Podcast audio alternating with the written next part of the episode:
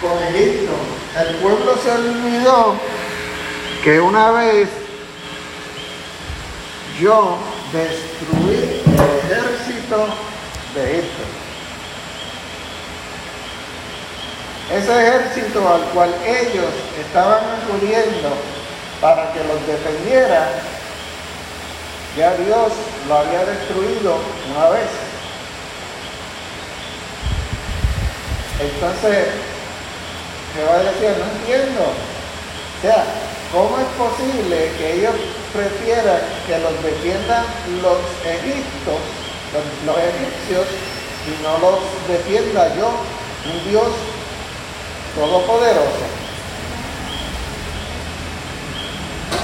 Y el pueblo ni siquiera consultó a Dios cuando escucharon de, de los asirios. Enseguida dijeron, esto, es fácil, esto lo resolvemos nosotros, nos aliamos a los egipcios y a Dios que reparta suerte. Los egipcios a través de, de la Biblia sabemos que Egipto es un símbolo del mundo, de los ofrecimientos que nos hace el mundo. Y lo triste es que hoy en día nosotros creemos más lo que dice el mundo que lo que Dios dice. ¿Qué pasa? Pensamos que una vacuna es la solución a la pandemia. Antes, cuando no había tanta ciencia, pues orábamos a Dios, Señor, sáname, guárdame, dame la salud.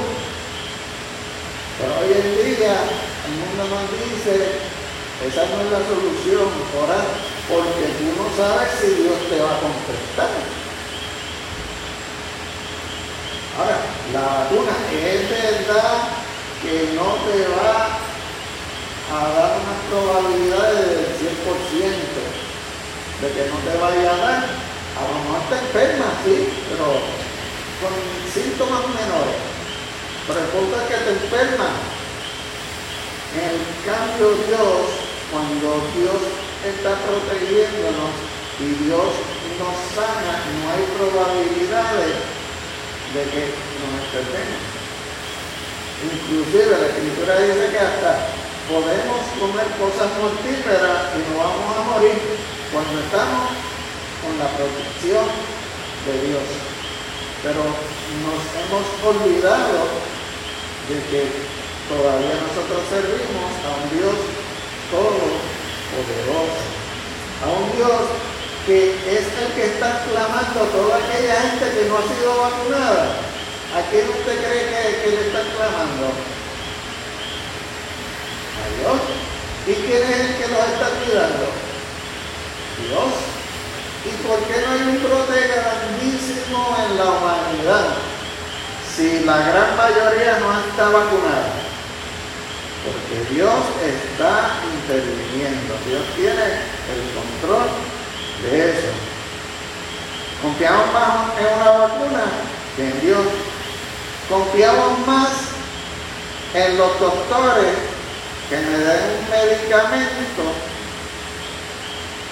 que me causa efectos secundarios, pero que después me da otro medicamento para ese efecto secundario, que a su vez causa otro efecto secundario, y cuando vengo a ver me estoy tomando 12 pastillas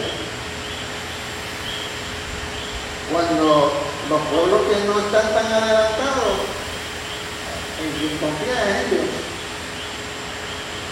Y oran a Dios para que sea Dios que les dé sabiduría y puedan comer saludablemente, puedan tomarse los pececitos que no causan contraindicaciones, que Dios les da la sabiduría de utilizar lo que tienen a la mano para poderse defender y sobre todo la dependencia de que Dios está de su lado Gosén, ¿cuántas placas hubo en Egipto? ¿Cuántas fueron? Diez. ¿Cuántas cayeron en Gosén? Uno. Y estaban en misma área geográfica. O sea, Dios sí puede proteger a los suyos. Dios nos puede proteger a nosotros, pero estamos tan pendientes a lo que el mundo nos dice lo que el mundo nos trae que nos olvidamos del poder que tiene nuestro Dios. Confiamos de que Dios me sana si Él quiere. Y como entonces yo no tengo seguridad si me va a sanar o no, si me va a proteger o no, por eso estoy pendiente más al mundo. Mira, por algo la escritura dice, sin fe es imposible a Dios, porque se requiere de fe, se requiere de confianza en que Dios va a orar en nosotros.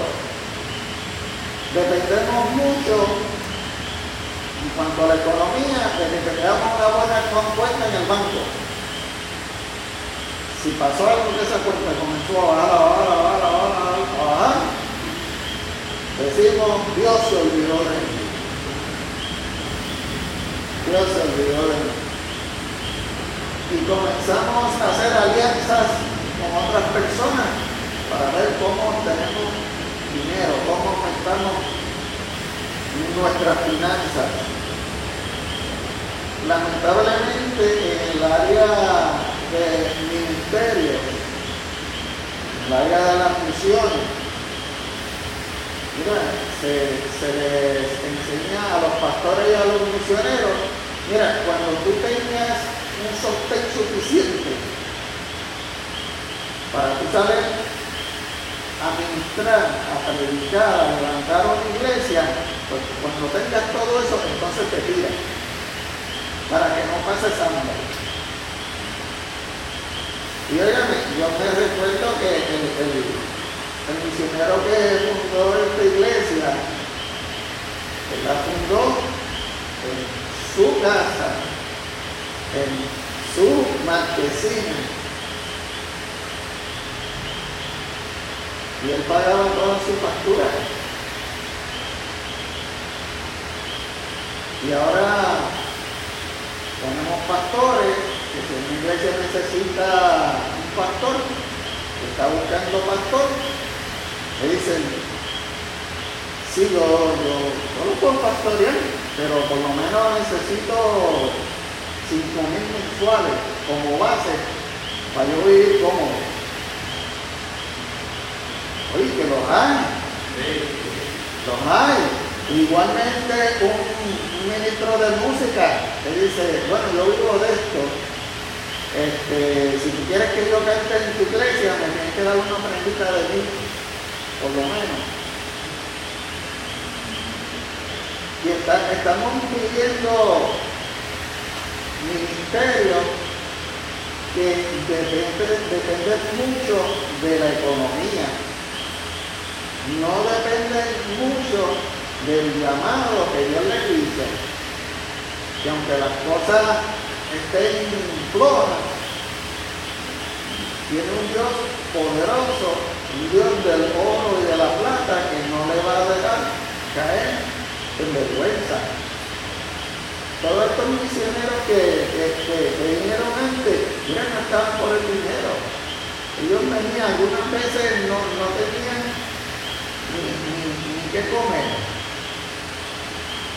Pero era el misionero que, que escuchábamos decir, mira, yo me senté con mis hijos a la mesa, no teníamos nada, oramos a Dios, bueno Señor, bendice lo que tú nos quieras traer, y de momento aparecía alguien con compra o con comida, y esos testimonios, ahora no los escuchamos. No, no escuchamos. ¿Por qué? Porque la gente se, ha adaptado más al sistema del mundo, de dependencia de lo que él puede hacer o de lo que le pueden dar, vez de estar confiando en un Dios que todo lo puede, todo lo sabe, que suple todas nuestras necesidades. Entonces, por otro lado, en el área de la familia, tenemos unos hijos que quizás en una predicación, el Señor lo tocó, de momento se acercó a nosotros y nos dice, ay, yo quiero ser pastor, o yo quiero ser misionero. Y entonces lo que decimos es, no, no, no, o sea, tengo otra cosa, pero sabes que las cosas son difíciles y, yo no quiero que, que te mueras de hambre. Porque en ocasiones le decimos eso. Le decimos, no, tú mejor estudiate ingeniería, estudiate abogacía y de ahí predica. Y entonces no consideramos por ningún lado que Dios haya llamado a ese hijo mío para el ministerio. Y lamentablemente el mundo se está apoderando de nosotros, de nuestros pensamientos, y nos está haciendo olvidar al Dios que nosotros aceptamos, al Dios que todo lo puede, al Dios todopoderoso, el Dios que no ha cambiado, créanme, no ha cambiado, es mismo hoy, ayer, por los siglos. O sea, y, el Dios que, que protegió a su pueblo judío, en Israel, allá en pensamos que es un Dios que ahora mismo con la pandemia no me puede proteger. Cuando en otros países es Dios el que está haciendo la obra porque no hay vacuna por allá, no han llegado siquiera las vacunas. Y le preguntan a ellos, pero no es que ustedes han subsistido si todo alrededor en la ciudad están con COVID, con problemas de salud, y ustedes apenas tienen, y si tienen, son pocos. Y es precisamente que nos estamos olvidando y estamos poniendo nuestra confianza en otras cosas, no la confianza en el Dios que nos salvó. En el verso 2 viene entonces y menciona Isaías, pero él también es sabio y traerá el mal y no retirará sus palabras. Se levantará pues contra la casa de los malignos y contra el auxilio de los que hacen iniquidad. Lo primero que establece Isaías dice, mira, nuestro Dios es un Dios sabio, es un Dios que no miente, que trae destrucción a los malvados y contra aquellos que ofrecen a esos malvados protegerlos. Muchas veces pensamos que Dios está ajeno de, de lo malo que hacen los gobernantes, de lo malo que hace este, los economistas, los, bancos, todos aquellos que causan males a la sociedad. Pensamos que Dios, Dios no los está considerando y nunca los va a, nunca los va a castigar porque hasta el momento vemos que todo les está saliendo bien. La escritura nos, nos, dice que Dios es sabio y además dice que el principio de la sabiduría cuál es? El temor a Jehová. Porque nuestra sabiduría no viene de, de lo humano, nuestra, su, sabiduría viene de arriba, del Padre de las luces. Porque Dios es el que nos hace sabios, nos ayuda a tomar buenas decisiones. Vamos a Salmo un momento, Salmo 111, 10.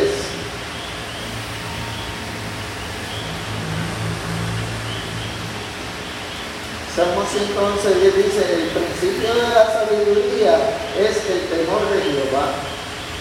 Buen entendimiento tienen los que practican sus mandamientos. Su loor permanece para siempre. ¿Usted quiere ser alguien entendido? a Jehová.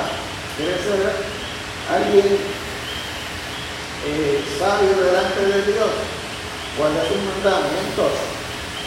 Eh, Dios castiga a sus enemigos. No espere, no piense que Dios está ajeno a las cosas malas que nos suceden.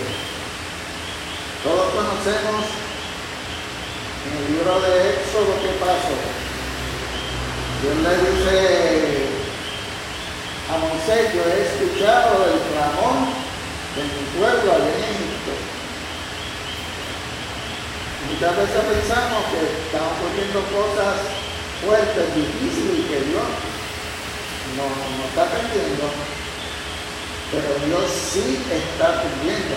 Lo que pasa es que Dios está buscando a Moisés, que le está diciendo, tú estás orando porque esto de la perspectiva de género no se ve. ¿Qué estás haciendo? Necesito líderes. Te necesito a ti. No nos, nos necesitamos el uno al otro para ir en contra de todas estas cosas. Y mire, Dios castigó a Faraón. Después vinieron los asirios, después vino los babilonios, Nabucodonosor.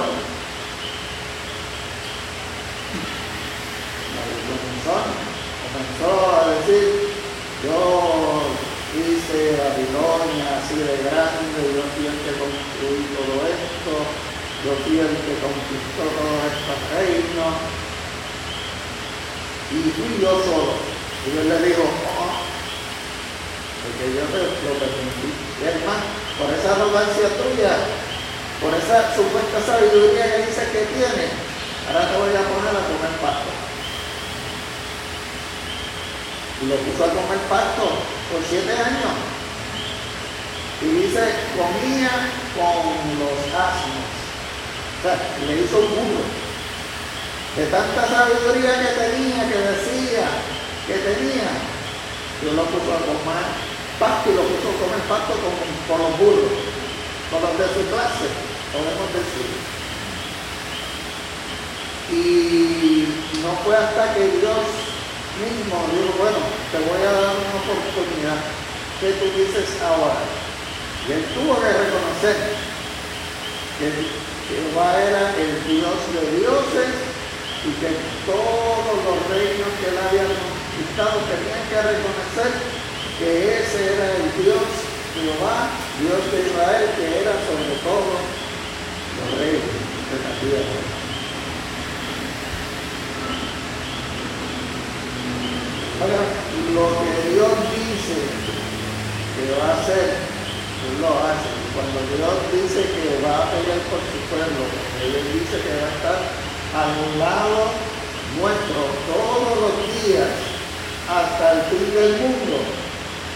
Vean, Dios, aunque usted no lo vea, aunque usted no lo sienta, Dios, Jesucristo está ahí a nuestro lado, pendiente a lo que sucede en número 23, 19 nos da la razón, nos dice, Dios no es hombre para que mienta. Estamos acostumbrados a los políticos, inclusive hasta nosotros mismos como padres, cuántas veces no le hemos dicho a nuestro hijo, ah, te llevo tal día al parque o a la playa, donde sea, y les vayamos. Oye, para un niño la palabra de un papá es tremenda. Y cuando nos falla, papi, dice, ah, papi me dijo que me va a llevar, no me. Mira, Dios no es hombre para que mienta ni hijo de hombre para que se arrepientan. Lo que Dios dice que va a hacer, lo hace, dice, Él dijo y no hará. Él habló y no ejecutará. Dios dice, hágase la luz. ¿Y qué pasó? Se la luz. Dios, sepárese lo seco de lo mojado. ¿Y qué pasó? No lo mojado. Dios, hágase el hombre, hágase la mujer. Dios dijo y se hizo. Y Dios nos dice que va a estar con nosotros, que nos va a proteger, que mayor es Él que está en nosotros que el que está en el mundo. Y le confiamos, y le confiamos en eso que Dios nos está diciendo que va a hacer y, todo aún que puede hacerlo. O sea, pensamos que Dios no lo puede hacer, sabiendo que lo puede hacer. Este, y no importa, óigame, quienes se levanten contra la iglesia, no importa quiénes se levanten contra su pueblo, Dios va a pelear por nosotros. Vamos un momento a la segunda de Crónica, el capítulo número 20.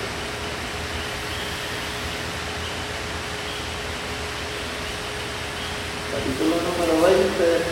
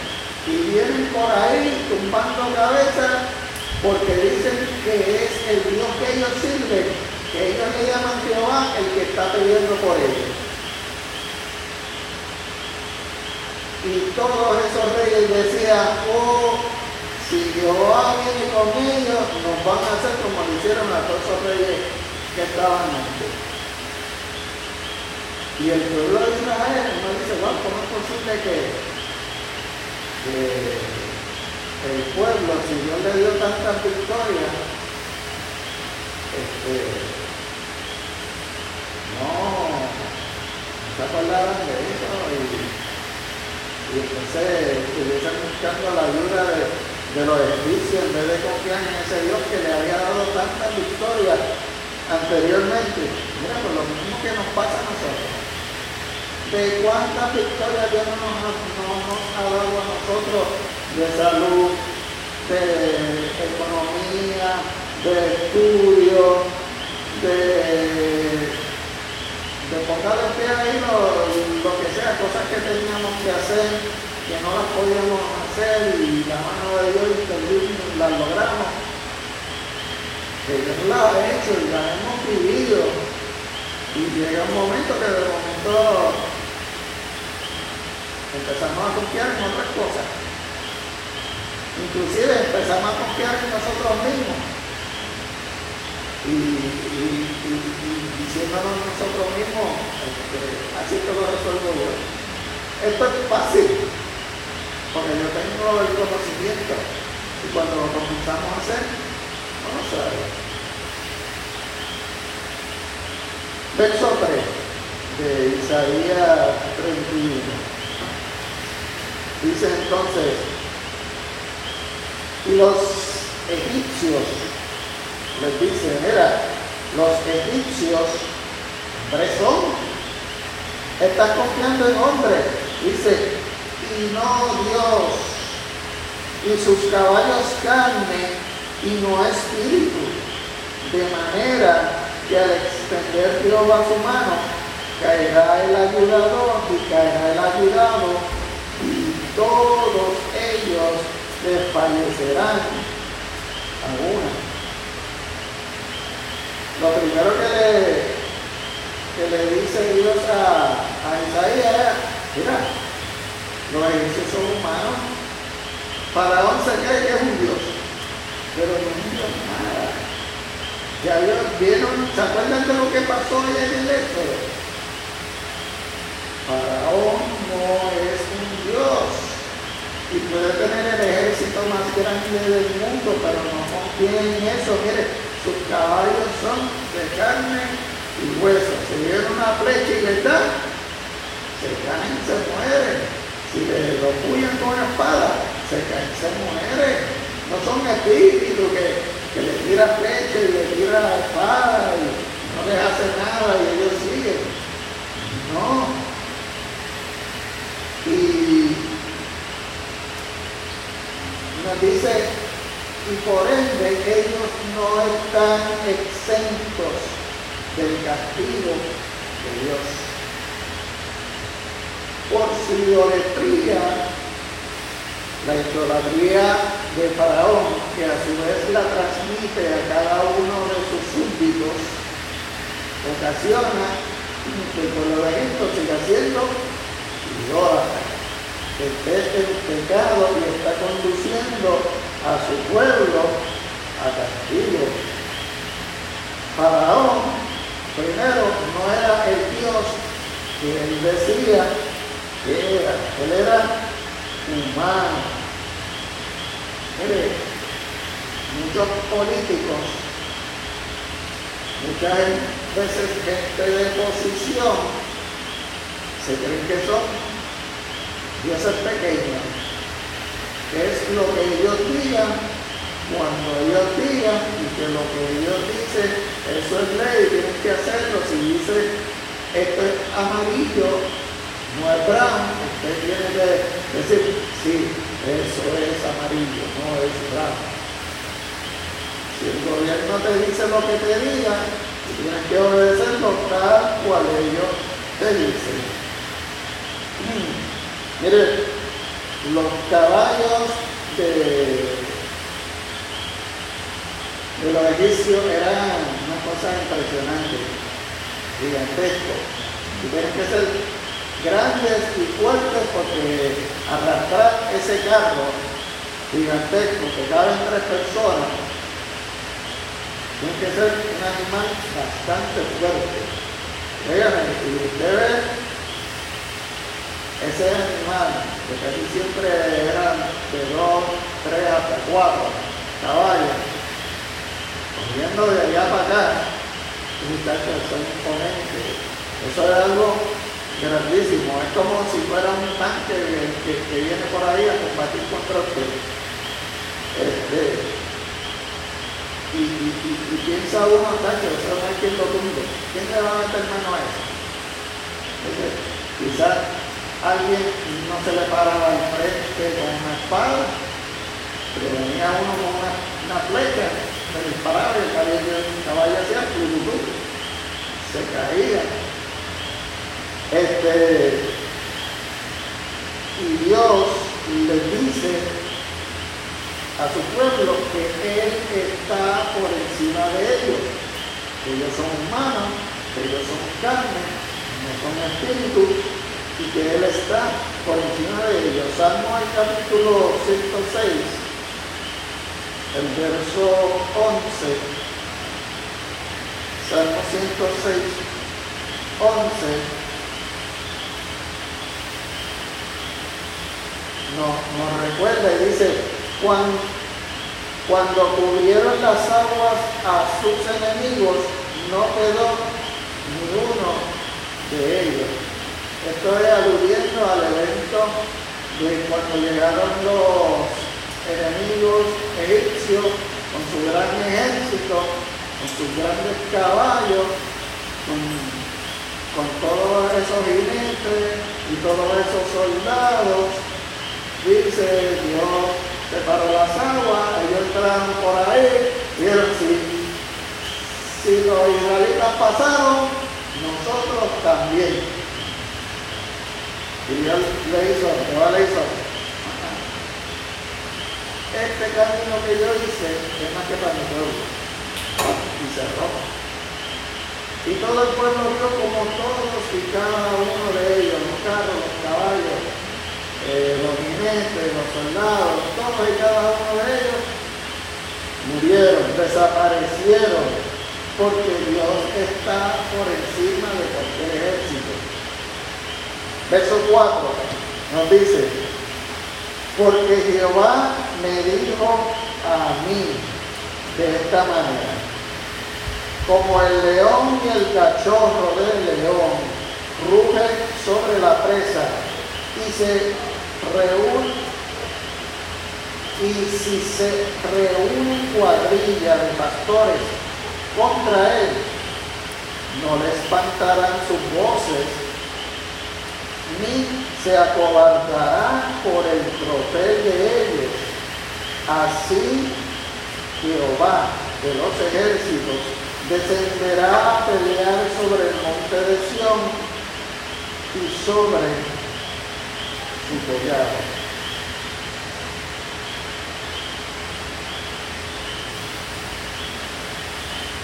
Jehová le dice a Isaías, mira, Dios va a pelear por ustedes, va a pelear por Israel, como pelearía un león que llevó a su cachorro, atrapó una presa y atrapó esa presa para su cachorro.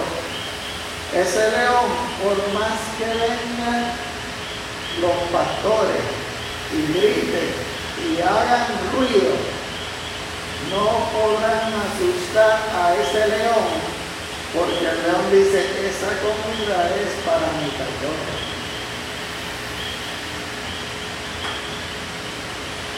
Oigan, y ciertamente el león una vez tiene su presa en la boca, no va a aceptar, y más cuando es para su cachorro.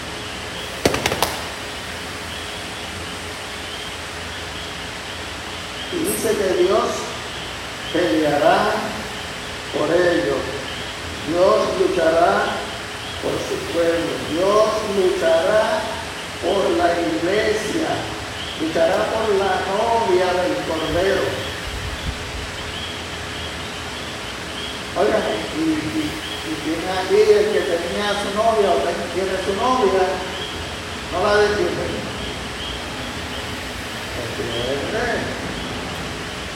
Por más cobarde que sea, se la va a proteger. Este, y Dios dice que va a protegernos como el león protege la comida para su cachorro. Este león estaba sustentando las necesidades físicas de su cachorro.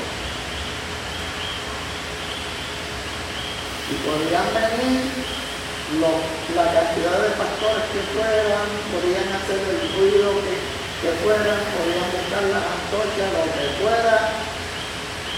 Ese león no iba a permitir que esos pastores le quitaran la comida a su cachorro.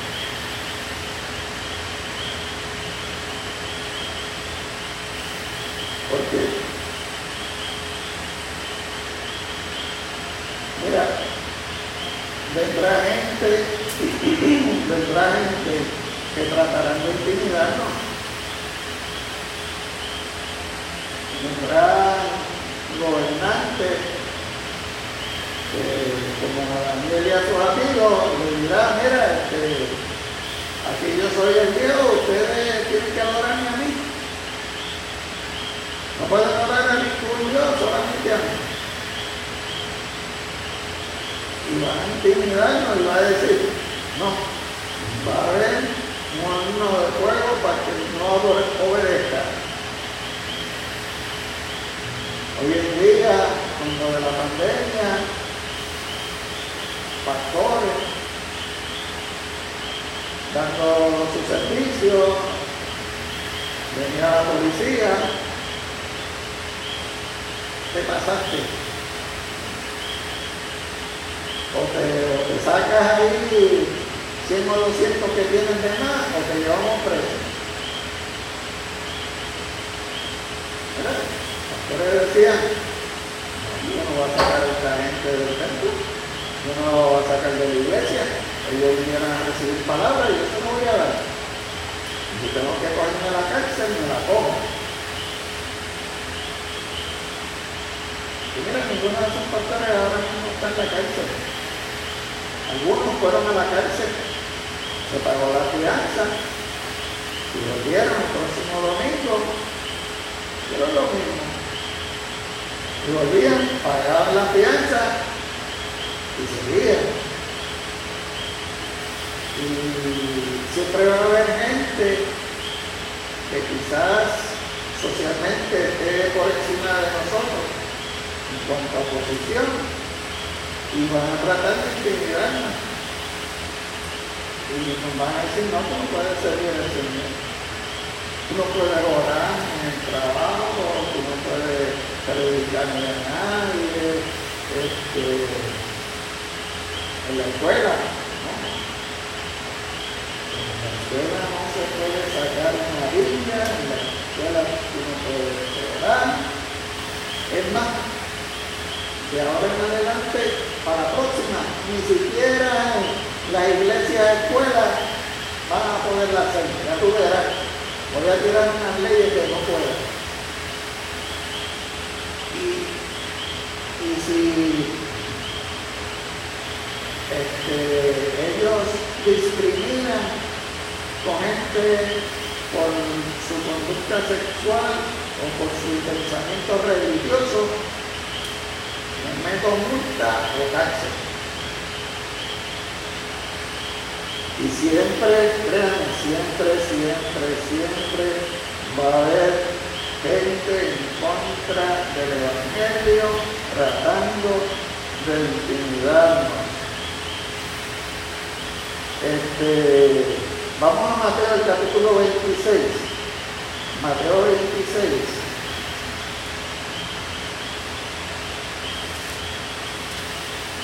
Un evento cuando Jesús era anunciado.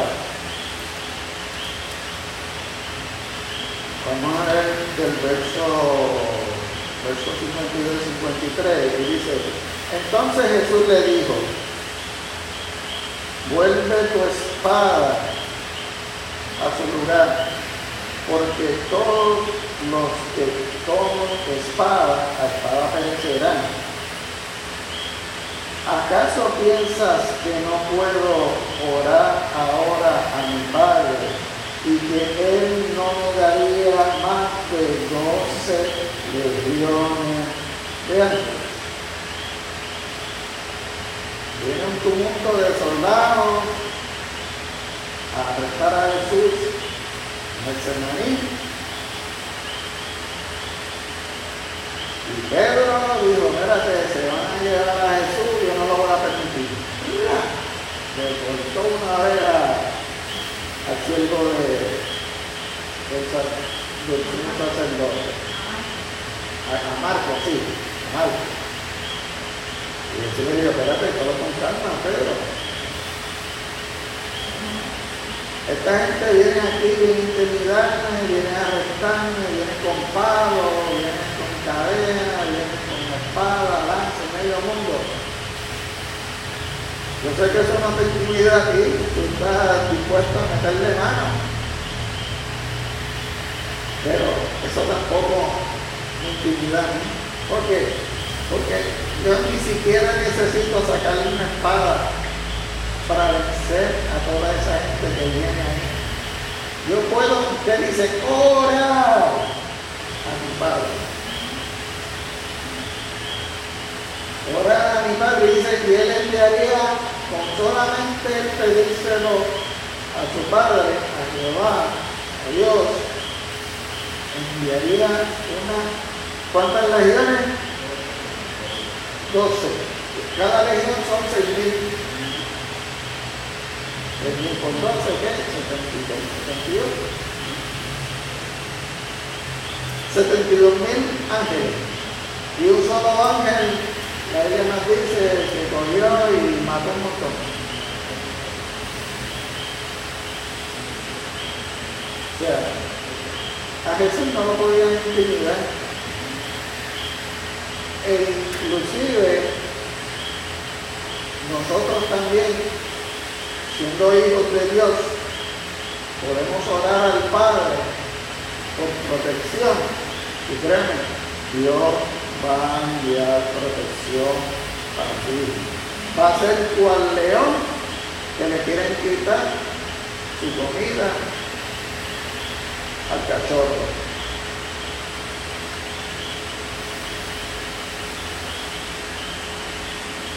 Verso 5 de Isaías dice, como las aves que vuelan, hacían para Jehová de los ejércitos a Jerusalén, aparando y liberando, preservando y salvando. Yo voy a dar otro ejemplo de la naturaleza. Le dice, mira Dios es como el ave que tiene su, nido y tiene su, su polluelo, avecita, ahí en el nido. Porque el nido se vea vacío, no quiere decir que la mamá o el papá no están pendientes de ese nido. Asimismo, Dios está desde la altura de los cielos pendiente a sus hijos para todo aquel que quiera atacarlo, hacerle daño y defenderle. Este, vamos un momento a Segunda de Crónicas 7.14. Segunda de Crónicas 7.14.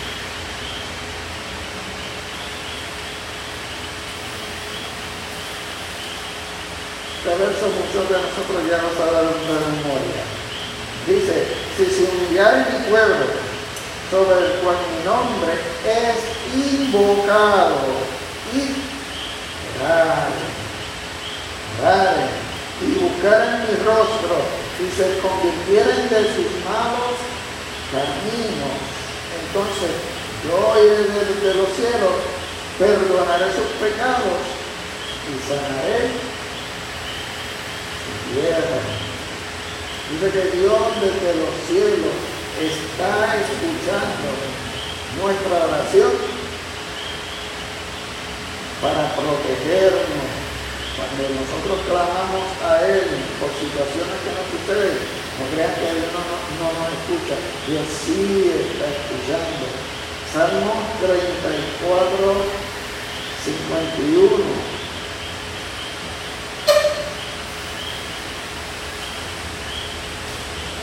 Salmo 34, 51. Espérate, 34, 15. 34, 15. 34, 15 y dice, los ojos de Jehová están sobre los justos y atentos sus oídos al clamor de ellos. Dios no solo está escuchando, Dios nos está viendo. Sus ojos están sobre nosotros, viendo qué es lo que está sucediendo en nuestras vidas. Y Dios promete protección de nuestros enemigos. Segunda de Reyes. Segunda de Reyes, capítulo 19 el pueblo sitiado sitiado por los sirios. Vamos lo que dice el capítulo, Segunda Reyes, capítulo 19, verso 32 al 34. Dice, por tanto así dice Jehová acerca del rey de Asiria, no entrará en esta ciudad, ni echará saeta en ella, ni vendrá delante de ella con escudo, ni levantará contra ella baluarte. Por el mismo camino que vino volverá y no entrará en esta ciudad, dice Jehová, porque yo ampararé esta ciudad para salvarla, por amor a mí mismo y por amor a David hicieron. Oigan, si Dios dijo que va a estar con nosotros, si Dios dijo que nos va a proteger, Él lo va a hacer porque ya puso su palabra de por medio. Verso 6 nos dice, volver a aquel contra quien se rebelaron profundamente los hijos de Israel.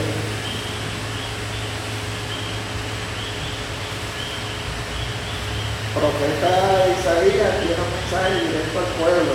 Dice, mira, tienen que volver a su Dios, tienen que volver a confiar en el Dios y no en los hombres, no en Egipto.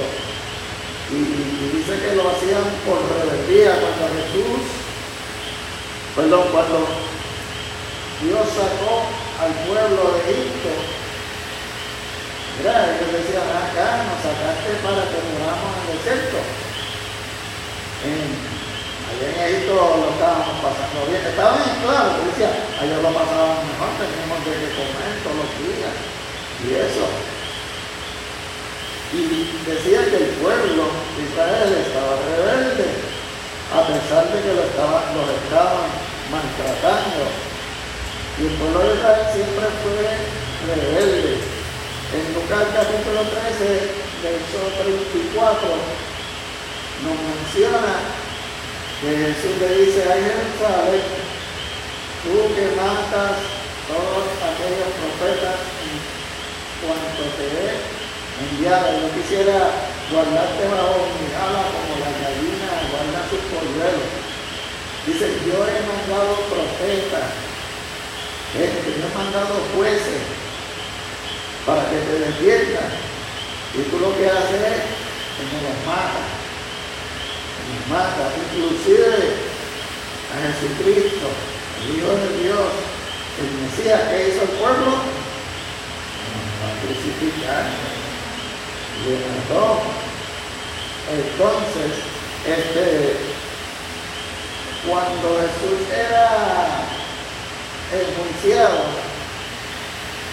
Pilato le da la oportunidad a ellos que seleccionen, que tomen una decisión, le dice, ¿cuál quieren? ¿A Barrabás o a Jesús? ¿Qué decía el pueblo a una? A Barrabás, a Barrabás liberen a un asesino, liberen a un asaltante, liberen a alguien que tenga mala reputación delante de la sociedad. Y en cambio a Jesús dijeron, crucifíquenme. Un pueblo rebelde, rebelde de todo corazón.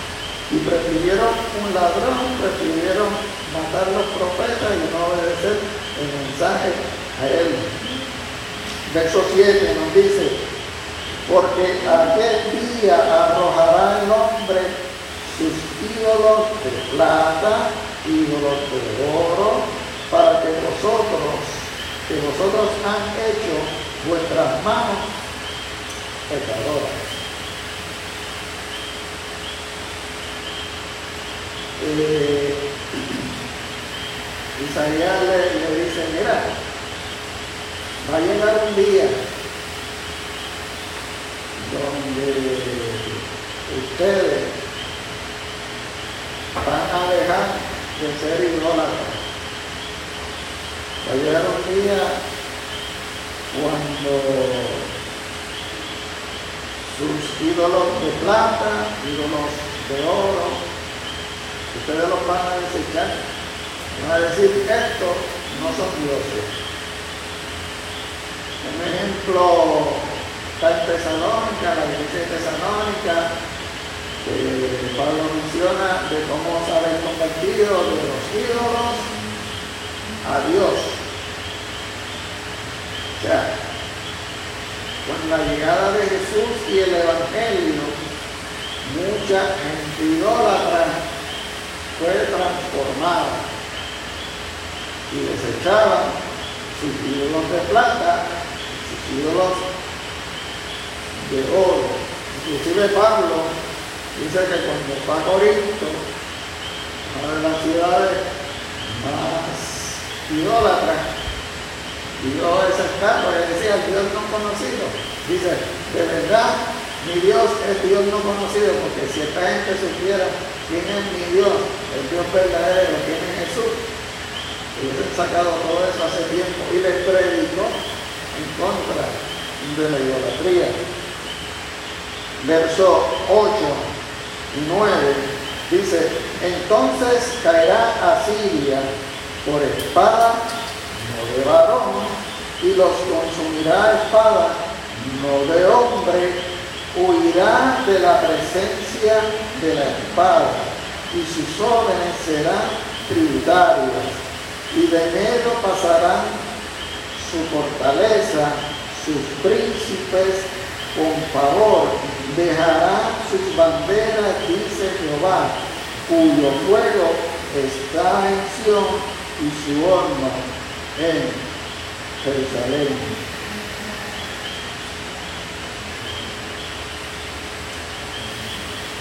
Dios hace una profecía del imperio asirio que iba a ser derrotado y que no iba a ser por hombre alguno, no iba a haber eh, espadas ni saetas, este, ellos iban a huir y que sus jóvenes iban a ser esclavos en un futuro. Esto tiene profecía presente y profecía futura. Los asirios estaban tratando de atacar a, Israel y Dios lucha por su pueblo. Segunda de Reyes, Segunda de Reyes, el capítulo 19, le dimos parte ahorita. cuando Jehová había anunciado que iba a pelear por ellos, dice en el verso 35, y aconteció que aquella misma noche salió el ángel de Jehová y mató en el campamento de los asirios a 185 mil y cuando se levantaron por la mañana, he aquí que todo era cuerpos Jehová dijo, yo voy a pelear por ustedes. Y Dios un solo ángel, ¿se acuerdan lo que dijo Jesús? Que yo puedo pedir que vengan 12 legiones y combatan aquí. Imagínense, esto lo hizo uno solo uno solo, bajó y dice mató 185 mil soldados. Y dice que los que no mató, cuando se despertaron y miraron y vieron todo eso, toda esa mortandad, dice que cogieron, arrancaron y se fueron por donde vinieron como él, Dios lo había profetizado. Y más adelante en la historia vemos que vino Nabucodonosor, vinieron los persas, conquistaron a Siria y hicieron a sus hijos esclavos.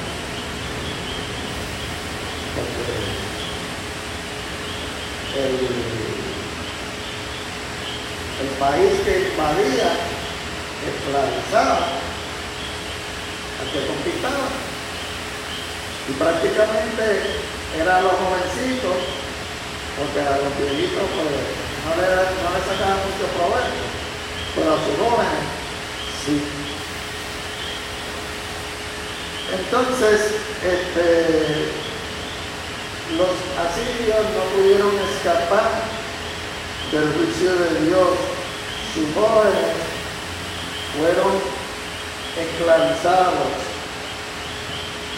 y sus reyes, sus príncipes, sus capitanes, cuando vieron lo que, sucedió, lo que sucedió, hicieron, espérate, esto no es conmigo. Y no fue la primera vez que sucedía algo así. Vamos un momento a Jeremías en el capítulo 39.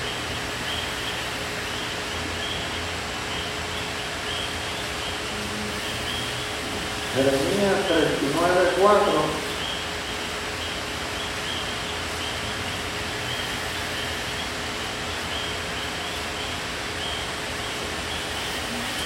Nos dice, y viendo Sedequías, rey de Judá, y todos los hombres de guerra, esto es, cuando ellos vieron al rey de Judá que venía. Dice, todos los hombres de guerra huyeron, salieron de noche de la ciudad por el camino del huerto del rey, por la puerta entre los dos muros, y salió el rey por el camino de abajo.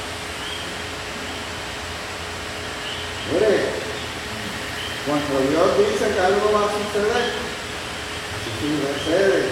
Tanto reyes como príncipes, como capitanes, como soldados, cuando Dios es el que pelea por nosotros, no hay resistencia alguna. Este, nos habla de un pueblo que ardía en el monte.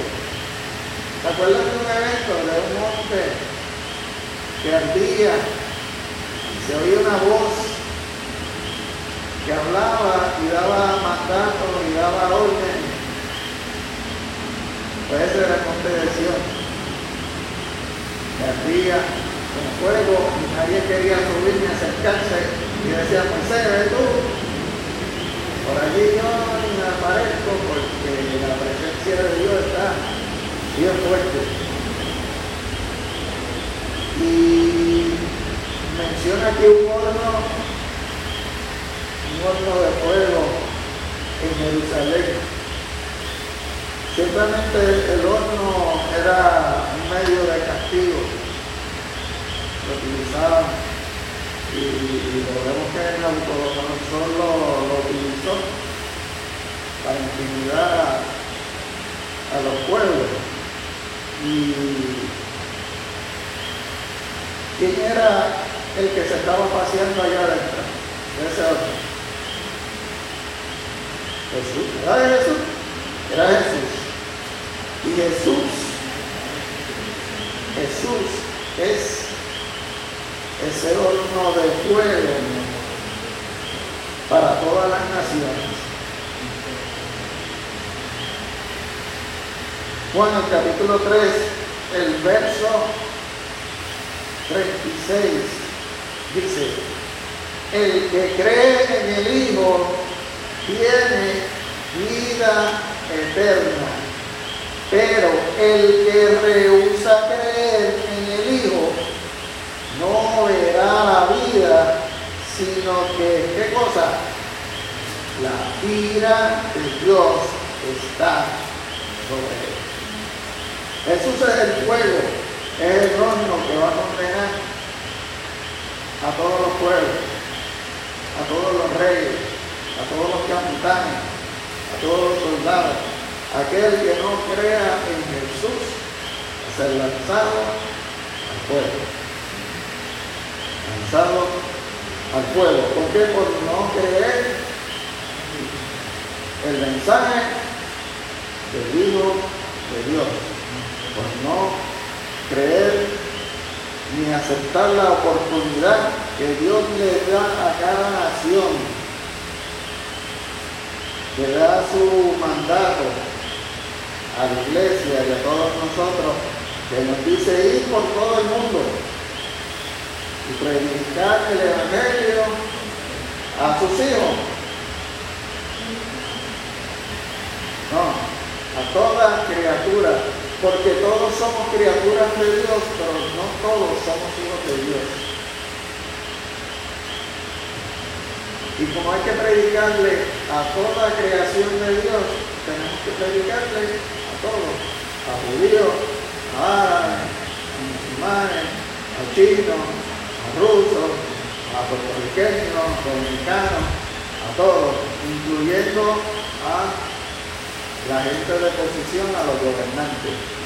Por esto la escritura nos manda, oremos por ellos, para que Dios mande a alguien a predicarle. Así que hasta ahí el capítulo 31. Dios le bendiga. Pastor, pase por acá.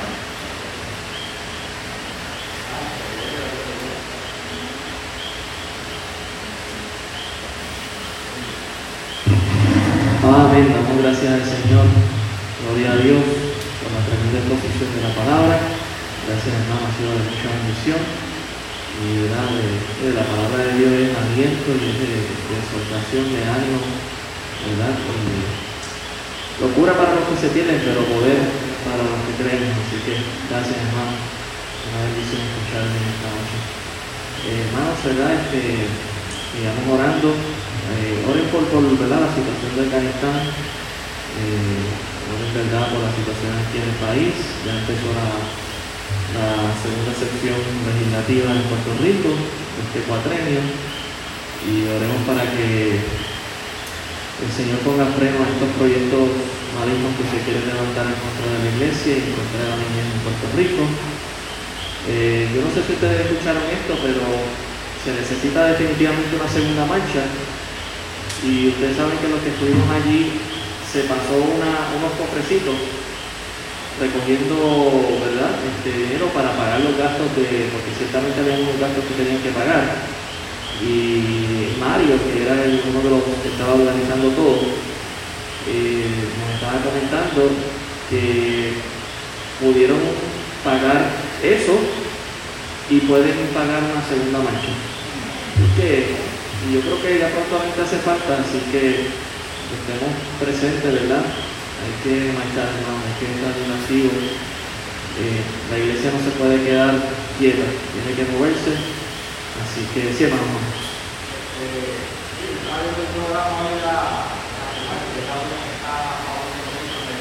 Increíble, ¿verdad? Increíble, ¿verdad? Porque estaba anunciando porque los medios noticiosos y todo lo demás que no hicieron nada de la iglesia.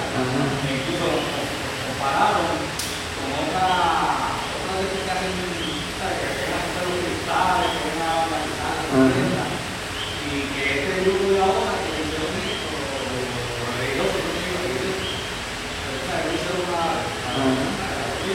Las calles estaban limpias, no se dejó ningún reguero ni nada. Y solamente nos dieron cuatro años para 180 mil personas.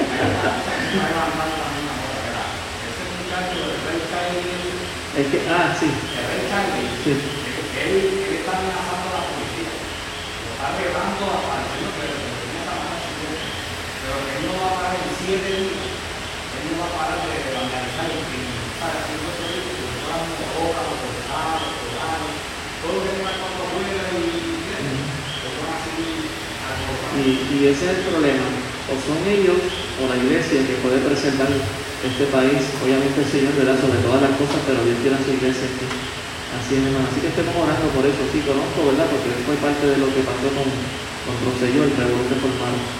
Así que estamos pendientes de esa situación. Y, lo he imaginado. Él sabe que si la iglesia tiene poder, ellos también tienen parte, un buen grupito que pueden hacer bastante ruido. Así que oremos, ¿verdad?, por todo esto. Eh, ciertamente la situación en Afganistán tampoco no está muy buena, hermano. Oremos, ¿verdad?, por ese país. Oremos por muchos misioneros que he escuchado que iban a ejecutar en estos días. Este, así que oremos por ellos, por sus familias, por Haití, por el temblor, ¿verdad?, que pasó nuevamente cerca de Puerto Príncipe, donde había sucedido hace unos años atrás. Así que oremos, ¿verdad?, por todas esas personas y, y oremos para que el Señor nos, nos dé una manera en que podamos ayudar. Quizás algún misionero conocido en, la, en el área o de alguna manera en que nosotros podamos aportar y dar nuestro granito de arena. Así que oremos que el Señor nos, nos, nos guíe, nos dé una puerta para poder ser de bendición, ¿verdad?, en medio de esta situación. Así que Damos gracias Señor, hermano, el jueves, este, hermano Eugenio, ¿verdad? Va a estar trayendo una palabra, el tiempo de oración, venga, le animo a que venga a orar, somos con nosotros. Eh, el sábado, ¿verdad? Lo vengo con los líderes, eh, de los pastores, ¿verdad? Vamos a estar en una reunión en la iglesia en Caguas. Y entonces el domingo estaremos aquí a las nueve y media y luego el tiempo de predicación. Y el próximo martes, eh, ¿me toca a mí o a ti? ¿A mí? Dime tú. Así que tengo que preparar. Hermana Norma. Sí, yo le bendiga. Amén. Para que recuerden a Dios Roberto que hacen el cateterismo este. Ok. Pues vamos a despedirnos en oración y oro por esta bendición. Padre Santo y Padre Bueno, te damos las gracias por el tiempo que nos ha permitido de estar aquí esta noche, alabando tu nombre y también, Señor, escuchando tu palabra. Qué tremenda exposición, Señor, nos gozamos en saber que nuestra confianza debe estar puesta en ti y no en este mundo. El mundo no tiene nada que ofrecernos, Señor, y tú tienes todo que ofrecernos y darnos. Gracias por tu misericordia y tu gracia que nos ha dado no solamente salvación, sino que también nos ha aceptado en lugares celestiales por tu gracia. Te pedimos, Padre amado, que tú seas eh, Roberto, Padre amado, de la familia Morales, con misericordia, en este caterismo que se le va a estar realizando. Con tu mano, Señor, rogamos viene la mano de los médicos para que toda esta operación pueda ser un éxito y pueda salir bien. De igual manera rogamos, Señor, que seas con el pueblo de Afganistán y también el pueblo de Haití, Señor, que tengan misericordia de estos países por las situaciones que están pasando y también rogamos que tengan misericordia de nuestro país, Señor. Tu iglesia no eh, siga firme, Señor, a pesar de todo lo que esté pasando y tenga misericordia para nosotros. Rogamos tu bendición tu cuidado, que tú nos guíes hasta nuestros hogares, Señor. En el nombre de Jesús. Amén. Dios les bendiga, hermanos. El pueblo del Señor dice. Amén. Seguimos hacia adelante. Muchas bendiciones.